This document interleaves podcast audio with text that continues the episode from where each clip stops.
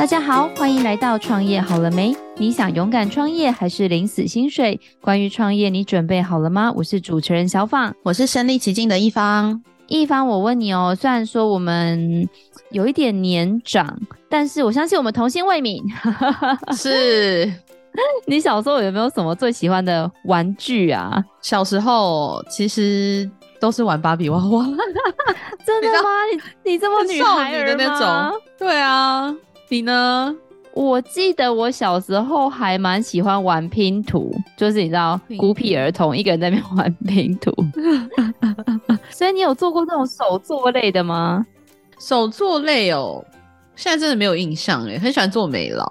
哎、欸，那我觉得今天的来宾啊，他们家的东西就是听说是。老少咸宜，他的说法是从比如说七岁八岁就到七十岁八十岁，这些人共同的好像不只有玩具的功能，还有很多额外的功能，然后感觉很可爱。就是我第一次在摊位上看到他们，我就觉得哇，他们家东西也太可爱了吧，也很适合我们现在年轻人使用吗？就是 年轻人也可以玩吗？等一下我介绍来宾出来呀、啊，然后就赶快去 Google 他们家的网站，我觉得你看到之后一定会超喜欢的。好哦，那我们就来欢迎我们今天来宾是我们的玉龙龙积木砖的品牌主理人，我们欢迎静芳。Hello，大家好，主持人好，各位听众朋友大家好。静芳，静芳，我们刚刚前面聊了，好像又说是我自己的理解啦，就是一开始可能看到会觉得，哎，是玩具吗？哎，是文创品吗？就总觉得它很可爱。然后刚刚我们前面有讲说，你们家叫积木砖，那到底是积木还是砖，还是砖还是积木？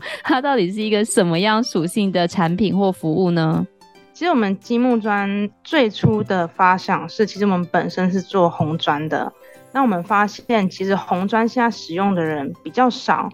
但其实它是一个很好的东西。但一般家里你说要摆几块红砖，其实是非常不容易的事情，因为它一个量体这么大，摆个十个可能快像一个柜子一样高的这样子的大小，所以我们才想说，那如果要走进家庭、走进学校，在一个桌上可以操作的话。那是不是变小之后，就像哆啦 A 梦的那个缩小灯一样，就把它缩小，那其实它就可以进到家庭里面来了。那其实最初的发想是这样子，我们的砖其实就一块一块的几何造型，它可能可以是呃长方形的、正方形的、三角形或者是圆弧形的。那它的概念其实跟积木很像，那其实最不一样的材质就是它是用红砖做的，跟大块的砖是一样的工法跟工序。你说你以前卖红砖是说那种盖房子用的那一种很大块的那一种红砖吗？对，就是盖房子用，就是家里的大概是前四代都是做瓦，然后做砖，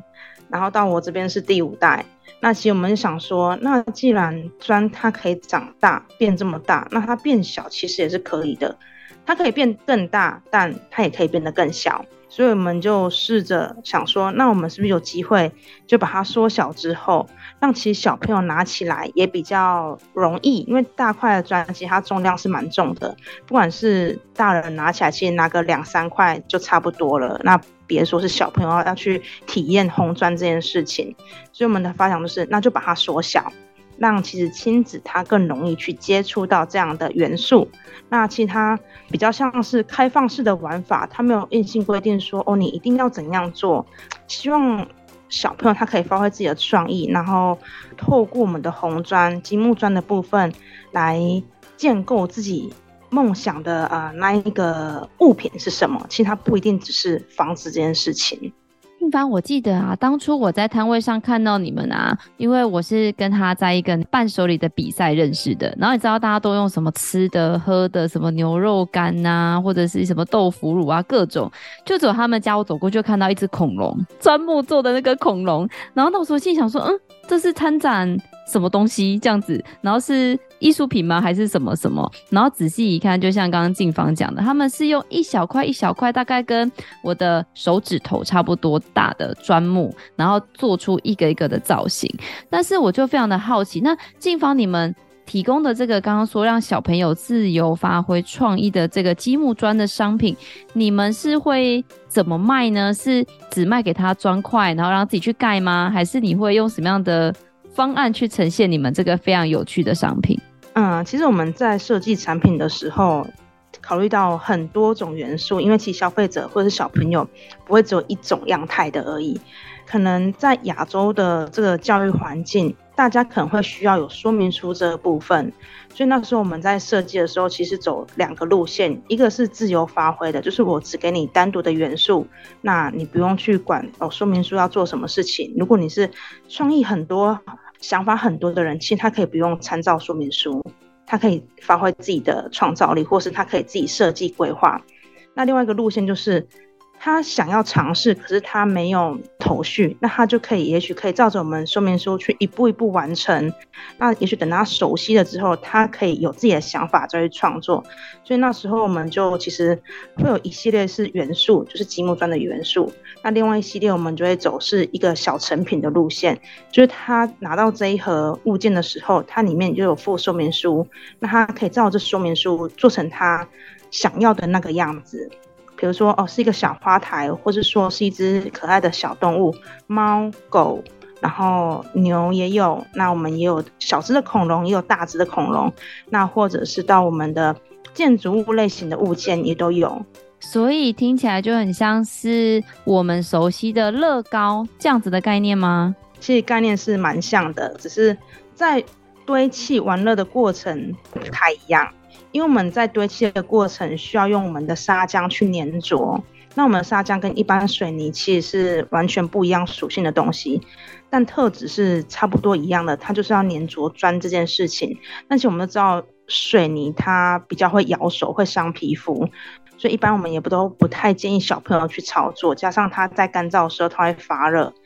所以，我们就是这样的出发点，也自己开发了我们自己独特的砂浆。它除了是安全不伤皮肤之外，它还有个非常呃厉害的特点，就是它干的时候是坚固的，但是它可以泡在水里面，它一样可以化开。那我们的积木砖清洗干净之后，就可以再重复创作。所以这是跟水泥最不一样的点在这里。哇，很有趣诶，居然可以透过这样的方式，还重新让它粘完之后，你还可以拆开，然后再重新粘，很酷。哎，那我蛮好奇一件事情，就是因为像儿童使用的这些玩具，应该会有材质上的规范。你当初是因为说红砖这个材质本身就是符合法规吗？还是其实没有这个相关的规定，就是都材质上面塑胶这些都可以使用？我们有去检验，那其实啊、在检验的过程中，它对于玩具这一个定义，它检测的项目就是它里面没有含重金属的部分，因为可能就是怕里面如果含有铅啊、镉啊超标的话，其实对人体是有危害的，所以这部分我们有特别去啊。相关的检验机构是做合格的认证，那也都是有通过的。那像我们的可能会有小工具是用塑胶元件的，我们的小慢刀是儿童可以操作的。那我们也是有通过检测，是没有含塑化剂的，因为我们自己有有小朋友，有两个小朋友，所以我们在开发过程中材料都是有特别挑过的。就是我们秉持自己小朋友如果不敢玩，不敢跟我们自己小朋友玩的话，那我们也不能去卖给大众，这样是违背我们的道德良心。那静芳有一个问题，非常的好奇，就是前面在介绍的时候啊，我有讲到你们家的东西很适合老少咸宜，就是那时候你有跟我分享说，你们家的东西除了小朋友，老人家也非常适合。为什么会有这样的概念呢、啊？因为其实像一我们现在其实老年化的呃嗯人口非常非常多，然后其实，在我们的上一代或上两代。他们对于红砖的记忆是非常非常深刻的，因为早期其实大部分的台湾的建筑物都是用红砖去砌成的，那尤其是三合院或者是一般的啊呃，呃社区集合住宅，其实大部分都是用红砖这个建材去构成的，所以其实上一代他们，你说跟他说到红砖，他一定认识。那随着年纪的增长，就是说他的脑筋的思维，或者是他需要延缓退化，因为现在人的年龄都越活越久了，所以延缓退化是一个必须要面对的课题。那我们可以透过比如说积木状创作，然后手指头的手眼协调这部分。他可以去让他的脑袋有更多的思考跟运转。那其实像有些肯定是有人家会说哦，可以打麻将，他说的手可以去摸，可以去思考，其实一样的意思的。他就是让他手眼协调，然后去思考，呃，他要怎么创作，他要怎么去走下一步。是帮助他的脑袋很强烈的去运作。那所以我们才会说，其实新一代的孩子他可能对红砖不认识、不了解，那比较陌生一点，没有关系，我们从小就是去慢慢的探索、去接触。那我们联系到呃我们的上一代爷爷奶奶、阿公阿妈，甚至是到阿昼这个年龄层，其实他们对红砖的温度是非常够的。所以以红砖这个媒介，其实去联系两代甚至三代，其实他们是一个很好的串联的一个在沟通彼此之间的想法。我觉得它是一个很巧妙的元素，在这个时代里面，因为它刚好是可以是老中青三代的中间的一个桥梁。那蛮好奇问一下，这个因为你们叫玉龙龙积木砖嘛，那这个名字有来由吗？可以跟我们分享。这个名字，我觉得大部分的人好像真的十个看十一个都会问说：“哎，你们的名字到底怎么回事？”好像听起来，其实我那时候自己在听的时候，觉得嗯，好像真的蛮怂的，怎么办？会不会就是大家接受度不好？但后来想说，其实应该是也还好，因为很多就是比较接地气这样子，就让人家印象深刻。但其实我们那时候在命名这品牌的时候，品牌名称的时候，我们就想说，那到底要两个字还是三个字，或甚至四个字这样子？那其实我们就参照很多市面上大家朗朗上口的名字，其实好像都以三个音节为居多，可能像肯德基、麦当劳，或者是佩佩猪、跳跳虎、小叮当。这些其实好像都是三个字的音节，所以我们那时候就一开始就定位说好，那我们就三个字的音节。那为什么会有叠字的出现？然后跟为什么要用玉这件事情？那其实我们那时候的想法是，其实就是衍生到一个成语叫做抛砖引玉。希望我们做的这一个事情跟、呃、我们要做的下一步都是一个创新。然后我也希望让更多的原本的砖窑业的业者，或是未来想要踏入红砖业的业者，是一个抛砖引玉，就是让大家知道，其实红砖不只是建材这件事情，它有更多可能性可以发生。所以我们就取了“玉”这件事情这个字。来当做我们的起头，那龙呢？其实就是我们考虑到，哎，那我们想要亲近亲子家庭跟小朋友，那最好的媒介其实需要一个吉祥物，可爱吉祥物，才不会让我们的本身的产品已经比较生硬了，然后需要透过一个可爱的媒介来软化它。所以那时候我们想说，那。东方跟西方，其实在龙这件事情都是很有共鸣的。龙在东方是很吉祥的，那在西方，大家对于恐龙又很有一种魅力，可能是暴龙啊、异手龙，各种的龙，大家看了就是男女老少，其实都是很着迷的一个动物在里面。然后就加上，其实我自己本身也是属龙，就想说，哇，那这么多元素，那其实我们可以用龙这个吉祥物来当做我们品牌的一个精神在里面。那所以就有个名字叫玉龙龙，就这样出现了。那龙龙叠字就是为了让小朋友在念的时候有一种可爱性在里面，所以我们的名字就后来就决定叫玉龙龙积木砖。那其实那时候在听的时候，真的是大家会觉得好像真的蛮怂的，但后来念久也是蛮可爱的。而且因为刚好你们的形象就是，我就说我对你们第一印象就是一个红砖做的恐龙，然后那时候看到名字，我就觉得哇，这也太亲切、太可爱了吧！一秒就是马上记住你们的牌子这样子。对，其实我们那时候就是自己内部我在想说，嗯，说不定就是这样子怂怂啊，也许人家就是很容易就会记住。所以那时候就想说，好吧，就这么决定了。对，有没有想说是要取一个非常洋气的名字，还是说比较特立独行的？但后来觉得，嗯，这个名字叫久了，好像也是蛮亲切的。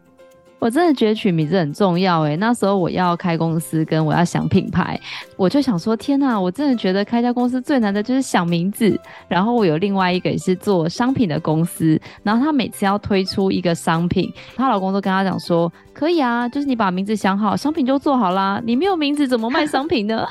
我真的觉得真的是一门学问诶。对，但是就是万事起头难，但是你一个。最重要的那点，呃，决定之后，其实后面人家说头过身就过了。那静芳，因为前面你有提到说你们是一个五代的专场，真的是感觉历史很悠久。但是因为你现在做的东西就是非常的创新，不知道在这个创新的路上啊，有没有跟长辈有过一些沟通，或者是跟你本身的所学有关，所以很容易就说服长辈了呢？其实我们没有特别说服长辈这件事情。可是我跟我先生在讨论的过程中，我们先说服彼此要做创业这件事情，然后我们就做了。倒是就是省略说服其他人，因为有时候说服其他人真的是比较困难，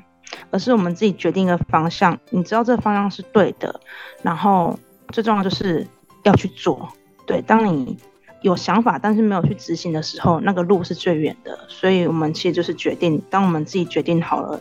啊、要做创业这件事情，要做品牌这件事情，要把啊、我们传统的红砖转型成一个新的积木砖跟品牌的时候，其实我们大概知道这条路会很辛苦很难走，因为真的说实在，没有人走过这条路，所以即便你看得到啊、你的方向在哪边，但是那个路路线是杂草丛生的，你可能自己要披荆斩棘。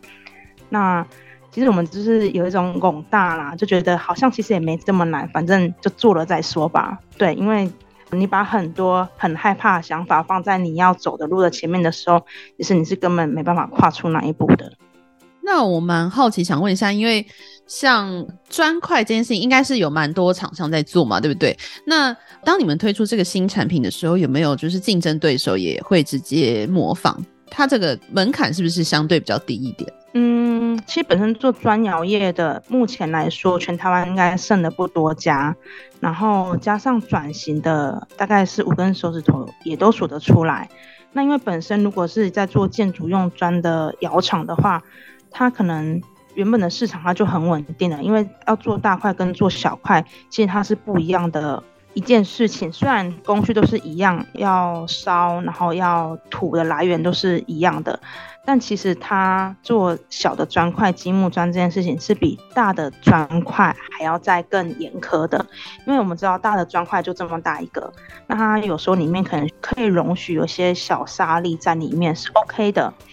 那在我们把它缩小之后做成积木砖，它大概只有三公分的大小。那如果你把可以容许在大块建筑用砖里面的小沙子，放到我们的一般这么小的三公分的积木砖里面的话，那相对的就会显得它那个小沙子变得很大很大。所以，我们对积木砖土质的要求是更严谨、更严苛的。然后，不能有太多的呃小沙子的成分在里面。对，所以它要的细节更多。然后加上制作过程，因为它这么小，你手这样一捏，它可能就变形了。不像大块砖，你手看可能。一捏可能还好，它不至于到变形，或者说它容许你这样稍微一个小手指的印记在上面是 OK 的。但积木砖是完全没有办法容许这样的事情，所以你会说，当我想说，哎，那积木砖这么小，是不是比较好做？就像小朋友鞋子一样，小朋友鞋子也不一定比较好做。对，就像小朋友衣服，为什么？哎，就是一个布料比较省，那为什么价格没有便宜？其实是一样的道理，小的东西它反而更难做。然后大家想说，哎，那这个行业是不是很多人会想要模仿，或者说，呃，像同业是不是也有？其实也有同业在做，但是我相信我们的呃品质跟我们要走的方向，其实是大家各有差异化的，所以我们也不至于担心到太多，就是可以看得出来，我们要追求的领域是不同的。那像因为你们做这样子的东西，因为就像我们一开始聊的，就是其实我们一开始对于你们这到底是玩具还是文创品还是工艺品，还是它是一个比如说跟学习结合的教具，那不知道你们对自己的定位是什么？那通路策略又是什么呢？嗯，我们目前会把它分成两个类型，一个可能在台湾的市场会比较偏向。教育类型的教育场所为主，那可能它就比较看起来比较像教具。那在海外市场的话，因为我们目前大概在第二季的时候就会走到北美的亚马逊的通路。那在海外的市场的时候，我们会比较把它偏成定位成玩具为主的类型。所以其实它是两个支线的，它是可以同时是可以像是教具，但它在一般家庭里面，它也可以像是玩具，但会依据不同的市场的属性跟民族性，还有文化特质，我们会把它分成两个路线来进行，跟我们的市场区分这样子。所以目前有在哪一些地方可以买得到你们的东西呢？目前台湾吗？台湾的话，目前只有在我们自己的窑厂跟官网可以购买。对，那可能之后在北美的话，就是亚马逊一样可以买到我们的产品，但当然在本地买价格是会比较优惠的。这一定的，对。那蛮好奇，想知道一下，就是你们在这个行销方面，你们有做什么样的宣传，或者是像你们会包装说，哎、你们这个积木就是可以变成一可能一个动物的形状等等，你们会怎么样去包装你们的产品，然后去销售呢？在如果是在台湾这边的话，我们通常其实可能会透过游程，你来到我们的窑厂，然后你了解红砖这个制成跟故事之后，然后才会。延伸到我们变小的积木砖，那其实大部分，嗯、目前我们的行销方式在台湾都是以口碑行销居多，那或者是可能会有媒体的采访，那还有是学校之间的介绍，因为其实在学校接触的话，我们是蛮多，嗯、都是我们听到都是老师跟老师之间介绍，对，他觉得，哎、欸。红砖这个东西，好像在台湾来说，其实是大家耳熟能详，但是却从来没有想过，那它的文化背景、历史、它的制成是怎么一回事？它就是很平凡不起眼的东西，但特意去了解它的话，好像也不会说，哎、你真的知道，呃，红砖的制成是什么？那它为什么会变红色的？那所以，其实，在我们台湾的教育的部分，我们是走比较口碑行销的部分，然后再加上一点可能电视媒体的。宣传，那如果接下来在海外的话，那可能就是会需要广告行销的部分了。那你知道吗？身为一个就是像最近很多朋友有小朋友嘛，长大总是要送小朋友礼物啊，或者是像圣诞节的交换礼物，那可不可以稍微了解一下你们的定价策略？嗯、就是刚刚讲过有不同的组合嘛，可以自由发挥创意，或者是礼品组。通常你们的商品的价位大概在什么样的区间带呢？我们商品价格其实有一千元以下的，就是入门款的，然后大概是比较啊、呃、精致一点的，大概是落在一千到两千之间，然后也有是呃比较完整性的，就是你可能不知道你一开始要入手哪些，那可能就是一个整套的都给你，你什么都有这样子，那可能价格就会比较高一点点，就是但是你什么。造型你都有，然后你也可以组成一个很完整的一个物件，那可能价格会落在三千到四千多这样子，所以是依照可能一开始你想要挑战的难易度，那跟想要得到的丰富度来决定你可能想要买哪个价位区间的产品这样子。那除了这个卖给一般的消费者之外，就是送礼啊等等这些使用之外，你们在这个土逼像是你刚刚有提到说学校老师可能会互相介绍嘛？那还有哪一些就是场域是可以应用你们的积木砖的产品呢？可能是企业他们的内部的亲子活动，或者是他们内部想要提供员工的舒压课程，其实都是可以的。可能会说，那这东西是不是只有适合？刚刚说到，可能以为只有适合小朋友跟老人，但其实我们对于一般的三四十岁的中年或者是青少年，其实也都很适合。对，那可能有些人会觉得他在做这个过程中，他可以暂时的忘掉一些压力或是很烦的事情，因为他就是呃沉浸在自己创作的世界里面。所以一般来讲，就是或者是说，啊、企业的员工旅游其实也是可以来到我们窑厂的场域去了解哦。那台湾的红砖文化是怎样的一个过程跟历史？那如果像学校的话，其实学校真的就是再适合不过的，因为它就是有知识历史性的一个场域，然后跟文化背景元素，然后加上其实学生都很喜欢 DIY 这件事情，所以我们在。B to B 的部分可能就会比较着重在校园跟企业公司的员工旅游，或者是啊、旅行社的比较走文化之旅的部分这些类型。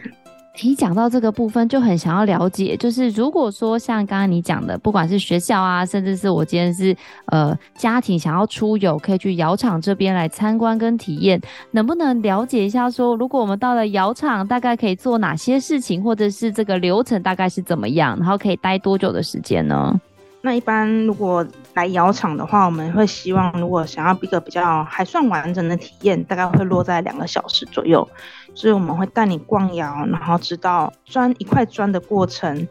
呃，是怎样的流程去进行？那甚至我们可以回归到最原始，没有机器去制作砖的时候，我们是怎样制作砖的？可以让来窑厂的民众可以体验到哦。那没有机器做的时候，那如果真的是用纯手工，那我们应该要怎样做成一块砖？我们都可以在场域里面去体验这件事情。然后我觉得，像我们之前有让亲子体验过推独轮车。的这个活动，那其实推独轮车，它看起来就是你手去推一个工具，看起来很简单，但是它只有一颗轮子而已，所以它的平衡感要很好。但是可能一般在家里或是家庭里面比较不会出现这样的工具物件，所以大家来到窑厂的时候，其实可以体验到啊、其实，在窑厂看起来就是诶一个很普通的东西，它是很常会出现的一个工具，但是。可能在一般的民众里面会觉得，哎、我平常好像都没有接触过，所以他是可以来体验看看。如果在一个独轮车里面放了满满的砖，那或者说你的小朋友坐在里面，你推起来，其实是一个呃需要技巧性的东西，不是想说，不是就像推一般娃娃车、四轮车这么容易的事情。所以其实有时候小朋友坐在里面的时候，他也会觉得。很兴奋，很就是那种很新鲜感的感觉在里面，就这样把自己当做一块砖一样，然后被爸爸爸妈在窑厂里面推，感觉就是哎、欸，我好像整个融入在一个窑厂的环境里面，这样子，就是人家说比较沉浸式的体验。哎、欸，蛮好奇为什么会是独轮而不是双轮或四轮呢？因为独轮比较好操作，它的回转半径很小，它就可以原地转。Oh. 对。它可以操控性很高，但是它的平衡度要很好，因为如果一个不小心，你可能就整台就翻车了。对啊，那他们是有软化的过，就是软然后变硬的过程吗？就是你们如果跌倒的话，是不是它那个砖块的那个形状就会变变不一样？如果是还没烧制之前的话，那可能就是土坯。那土坯如果是啊、呃、还没有完全干干燥的话，它是有柔软度的。那如果它完全干燥的话，它就像饼干一样，它可能。跌落，它也许不会不会说变形，但它有可能会有点脆脆的，可能会 kick 卡，应该就是 kick 卡这个概念。对，那如果烧好的话，基本上它就是很坚固了。那进房就是刚才讲了，呃，蛮多，就是你们有这种，不管是感觉是观光工厂，都很好玩又有趣，然后呢，还有很多的商品，就是你看的大砖头，玩的大砖头，也可以把小砖头买回家自己玩。那如果我今天是一个企业，我想要开发客制是属于自己的礼赠品，比如说要做出我自己企业的 logo 啊，或者是我的餐垫桌垫，就我随便想象啦。你们有在帮人家做这种客制化开发的服务吗？有，其实我们客制化算是呃蛮多的，可能一般会吊饰，那或者是杯垫，就是放在桌上那种圆圆的或者是方形的杯垫，那也有可能比较独特性的门牌，或者甚至是说你的商店的招牌，其实也有没有接过这样的客制化，那或者是门帘。他可能请人家帮他做了一对专属他们自己家中的一对对联，那他就把它用红砖去雕刻。那红砖烧完之后又是红色的，所以其实他基本上他不需要年年再贴春联，他只要做完一次，他就永久不用再麻烦了。对，所以其实我们刻字化的品项算蛮多的。那甚至到可能从小的物件，可能到积木砖，你可以堆砌成自己要的样子，然后到大的。大型的客制化可能就偏向公共艺术类型的东西，那它的量体就是非常非常大，可能是一层楼高或者是半层楼高的工程艺术品都有，所以它就是大到像户外，该怎么形容？可能像半层楼、一层楼高的高度都有，那小到只有三公分，所以其实我们的 range 跳得非常非常的广，客制化的类型很广。尺寸很广哇，那就还蛮想问，就是除了是刻字化之外也，也因为刚刚听你这样讲，就是在烧这个砖的过程当中是很蛮需要人力的一件事情。那在这个量产这部分，你们是怎么样做到的？以及它的良率高吗？会不会有很多不确定的因素在这个量产的过程当中会发生？嗯，其实量产在以前隧道窑在烧的时候，它量产其实它算是很稳定的。然后它的最大的需要注意的点就是砖它在土坯的时候进去烧之前，它一定要完全干燥，它不能有水汽在里面，不能说哦，我偷懒，我想要早一点把它把我们的土坯送进去烧，那你就知道你想要偷懒那个偷那时间的时候，你后面要付出的时间成本是更高的。所以有时候我们在做每一个工序的时候，必须是真的要按部就班，不能就是为了一点点的贪小便宜，然后后面其实是很麻烦的。为什么我会说土坯一定要干这件事情？尤其在我们以前用隧道窑在烧制我们的砖的时候，因为我们的砖都是在每个台车上面是叠的非常非常高的，就像叠一座小山这样子。那你中间的土坯，如果有人是还有湿气潮湿的状态，你就送进去烧的话，那它可能就是会气爆。那你的砖就会裂开，会爆炸。那你这叠的这么高，你底部有一个砖爆炸的话，那你可能整台车我们就俗称会就是叫做的呆，就整台车上面的砖就垮了，像土石流，像山崩一样。那我们的隧道是单行道，它只要前面。发生状况，它后面是动弹不得的，所以它就会花更多的时间去清理整个的带的状况。那再加上它的温度是需要一千度的高温去烧制，所以整条窑里面你不可能说还在那烧的状况里人就进去，所以我们必须得等等到窑的温度降到可能你可能三十度、四十度，人可以进去的时候，你才有办法进去。所以那整个前前后后这样的时间成本是非常非常高的。然后加上你要停窑之后，你要再重新再把火升起来，也是一个时间成本很高的一个工序，所以我们才会说不能因为一点点的不谨慎，会影响到后面整个流程，就是那个时间成本会太惨了，对。可能前后就要耽误了一个礼拜，只因为你可能想要缩短干燥的一两天的时间。哇，这个没有听你讲，真的不知道。这个很像是因为我刚刚才从后龙回来，他们在晒那个萝卜干，也是一样的意思。然后那个那个他们家主厨的姑姑就说：“你不要看这个萝卜干呐，吼，有时候你只是想说少晒个半小时，它就全部都发霉。” 对，他就说：“你真的不要想省那个一点点的时间，该多久就是要多久这样子。感觉做红砖也是一模一样的道理耶。”对，没有错。然后加上，因为我们可能现在有自动化设备，可以让它透过干燥窑去让它干燥。那以前早期没有干燥窑的时候，它真的就是看天吃饭，就可能像你刚刚说那萝卜，它可能要用日晒的方式让它干燥。那如果在日晒的过程中突然下雨的话，那个就是很麻烦的事情，因为它只要我们的土只要一碰到水，它可能就会变成软化了。那你原本做的手工做的砖，那那个就不能再用了，就不能用，就要砍掉重练。所以其实以前在没有自动窑去控制我们的制砖过程的时候，有时候真的就是要看老天爷的脸色。那静芳就是，不管是以前在窑厂的这种比较传统的这种大的砖头，还是到现在这种很可爱的积木砖，在这一路走来，不管跟客人也好，还是创业也好，有没有什么比较印象深刻的故事可以跟我们分享？其实我觉得我现在会走到创业这条路，或是说就是延续家中在做砖这件事情。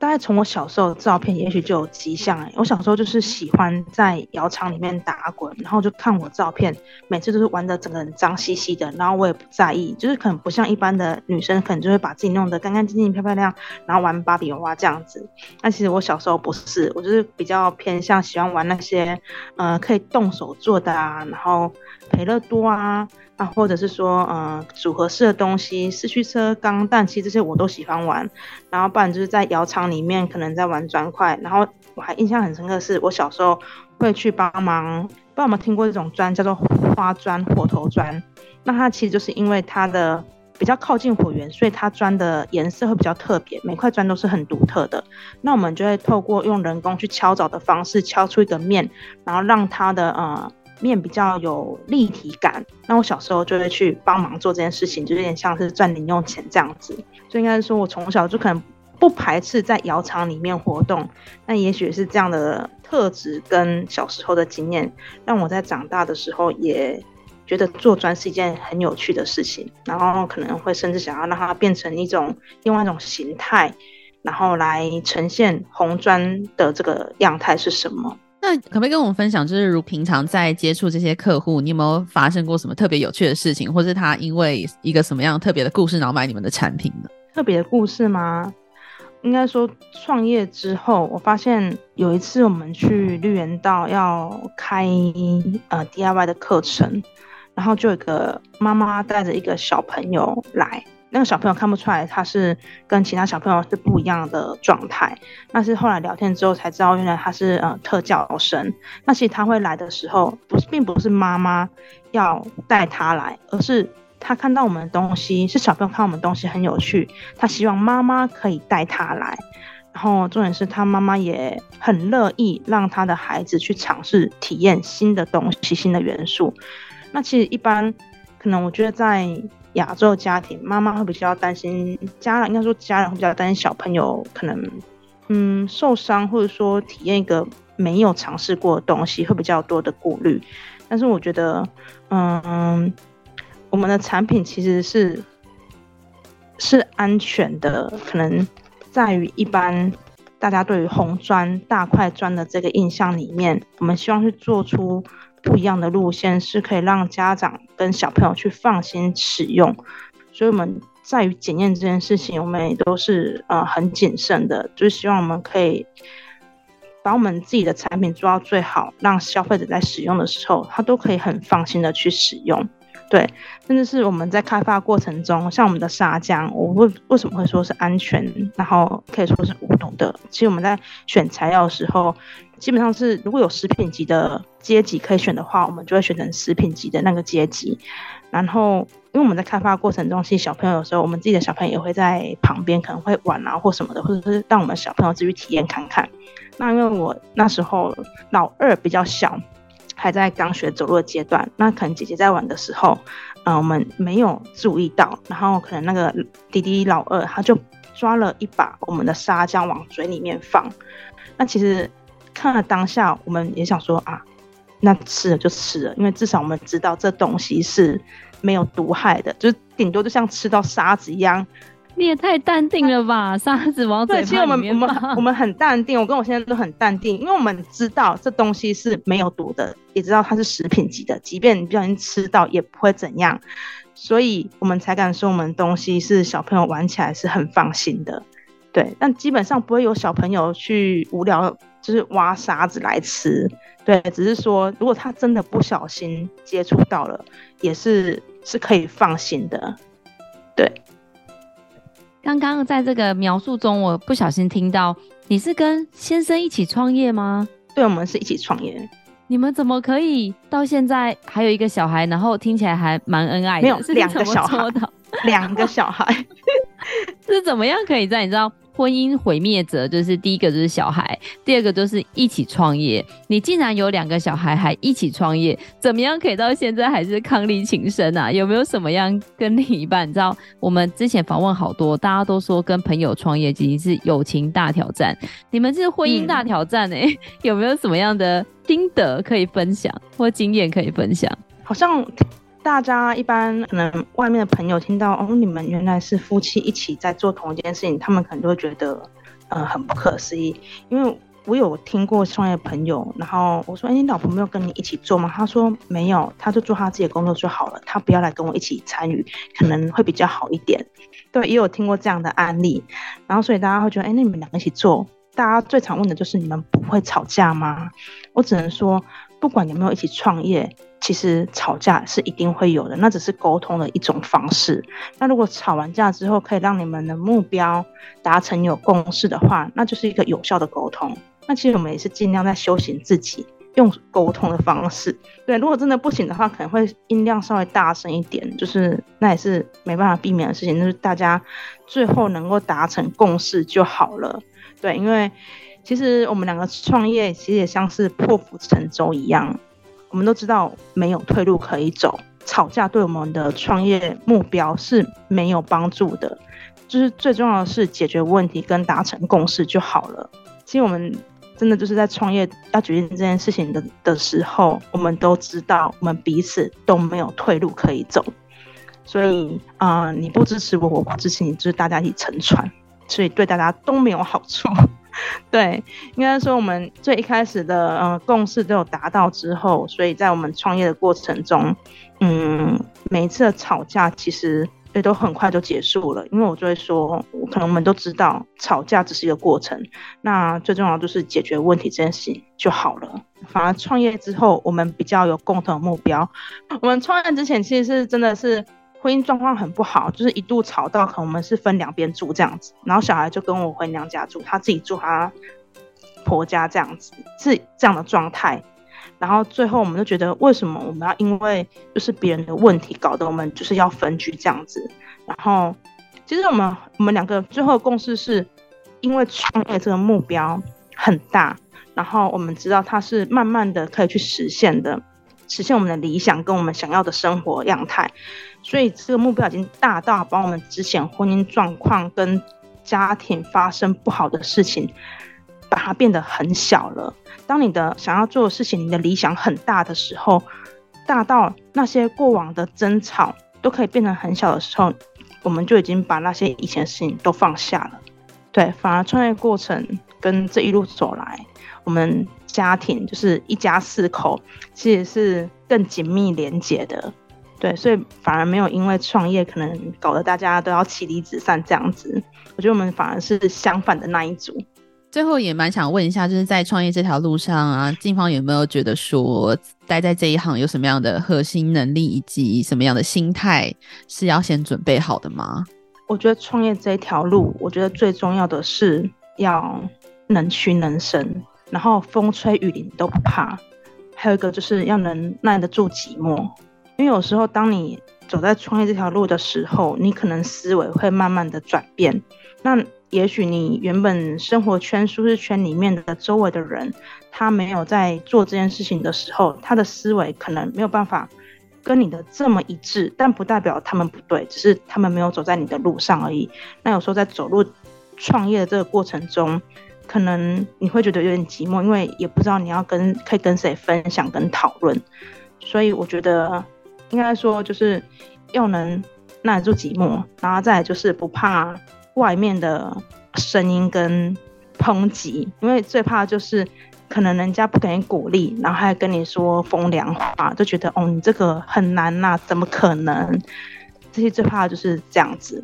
然后如果你自己可以扛得住这些风风雨雨跟舆论的一些可能听得会不舒服的话，我觉得你已经就是大家已经会离成功已经不远了，因为至少你可以挺得住这些无形的压力跟。会让你很负面、很沮丧的事情，如果你能走过的话，那我相信，呃，成功是指日可待的。因为其实我们一路走来也是很多这种事情发生，但我们一直都没有放弃。那像在创业过程中，也有人问说：“你们都没有想过要放弃吗？”那我想一想，我跟他回答就是：我还真的没有想过要放弃这件事情，即便很多，呃，可能家里的一些呃长辈会有不一样的声音。但我们其实从来都没有因为这些很很让你会听了会很很伤心的事情而决定要放弃，因为我们知道我们要做的事情是对的，而且是一步一步走就可以实现的，那只是需要一点时间跟勇气。然后，如果是跟朋友一起创业的话，或是跟呃另外一半一起创业的话，其实就是真的要彼此沟通跟体谅，我觉得才有办法一直走下去。对。好，好感动哦！我也觉得好感动哦。对啊，因为我觉得创业，因为我跟一方也都是自己创业，所以我们可以理解到那种创业一定有困难，但是为了跟像跟股东也好，伙伴也好，为了共同的目标，我们会很想尽办法去，因为。共同的目标，然后更努力，然后更同心，然后吵归吵，但是吵完之后还是会静下心来把问题好好解决。其实就是一句话：杀不死你的，必使你更强大。如果那些风雨都没有把你击垮的话，你一定会变得更强壮的。哇，很好的收尾，大家可以记住这一句话，当做自己的座右铭了。好。那我们节目的最后，照惯例有一个公开征友的时间，不知道我们的玉龙龙积木砖有没有想要募集一些，比如说合作的伙伴，或者是其他的一些人才的需要呢？嗯，其实我们公司目前这样子已经一年了，然后其实，嗯，我们最需要的大概就是新的人员加入，新血加入，因为红砖产业真的是。太冷门了，可能人家一般都会想说，哎、你是做红砖的，怎么这么特别？